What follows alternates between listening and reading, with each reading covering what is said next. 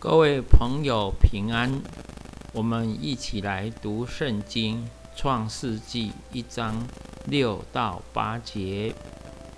上帝说：“诸水之间要有空气，将水分为上下。”上帝就造出空气，将空气以下的水、空气以上的水分开了。事就这样成了。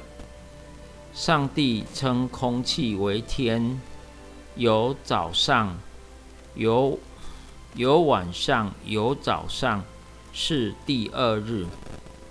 接着我们用英文版的 NIV 读一次。And God said, "Let there be a void between the waters to separate water to water." So God made the boat and separated the water under the boat from the water above it. And it was so. God called the boat sky, and there was evening, and there was morning, the second day. 上帝为了产生一个空间，就创造空气。 将水分开，让我们可以想到三层天的观念。不仅如此，还让我们可以知道洪水的产生大多是由降雨而来的。所以，上帝可以用洪水来惩罚挪亚那时代的人，因为雨水的来源就是穹苍之上的水。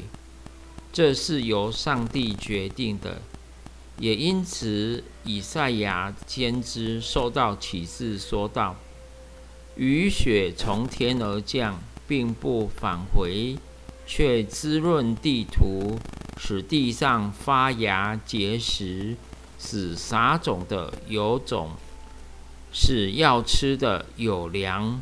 我口所出的话，也必如此。”必不突然返回，却要成就我所喜悦的。